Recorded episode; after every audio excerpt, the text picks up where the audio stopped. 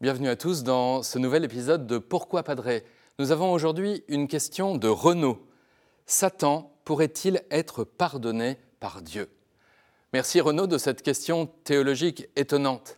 Elle nous replonge loin dans l'histoire chrétienne au deuxième concile de Constantinople en 553 où la doctrine de l'apocatastase a été condamnée. Ceux qui la suivaient pensaient qu'à la fin de l'histoire, tout serait rétabli dans son sens originel. En ce qui concerne le diable, euh, dont vous parlez, Renaud, cela signifierait qu'à la fin, il serait enfin rétabli dans son état originel, c'est-à-dire comme un ange de lumière au service de Dieu.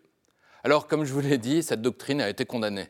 En effet, les anges, le diable est un ange, ne vivent pas comme nous, dans le temps. Nous si, nous connaissons la succession des jours, la croissance et puis le vieillissement.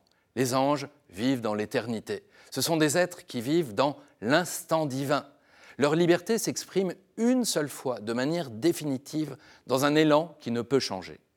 Le péché de Lucifer est un péché commis en présence de Dieu, dans son éternité. Là, rien ne peut changer. Pour nous, en revanche, le concept même de miséricorde s'inscrit dans le temps. Pour nous, il est possible d'être pardonné si nous le désirons. Au nom du Christ, nous vous en supplions, laissez-vous réconcilier avec Dieu, écrit Saint Paul aux Corinthiens.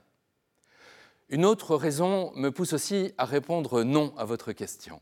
Pour être pardonné, il faut le vouloir. Et pour le vouloir, il faut espérer le pardon, croire en la justice de celui qui veut nous réconcilier avec lui.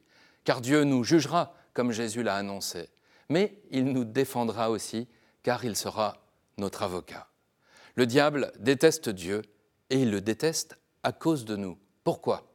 Car il est jaloux de ce que Dieu veut faire des hommes. Il veut en faire ses enfants, et cela, il ne le dit pas aux anges, mais aux hommes. Les anges qui adorent Dieu viennent aussi nous servir. Ils appartiennent à l'Église invisible et entourent nos vies d'une manière réelle, même si cela nous échappe en grande partie. Le diable, lui, souhaite tout le contraire, que nous ne devenions pas enfants de Dieu, qu'il ne nous unisse pas à son Fils Jésus et qu'il ne nous accueille pas à sa table au ciel.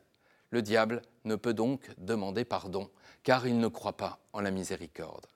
Vous le voyez, Renaud, si Dieu ne pardonne pas à Satan, ce n'est pas que sa miséricorde serait trop courte pour le faire, non.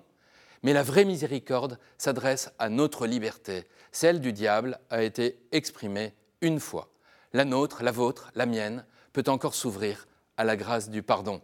Profitons-en largement. La grâce du pardon est vraiment le socle sur lequel peut s'édifier toute notre vie chrétienne. Vous pouvez poser d'autres questions en envoyant un mail à l'adresse pourquoipadré.com ou alors sur les réseaux sociaux. Vous retrouverez cette vidéo et plein d'autres sur ktotv.com. À bientôt.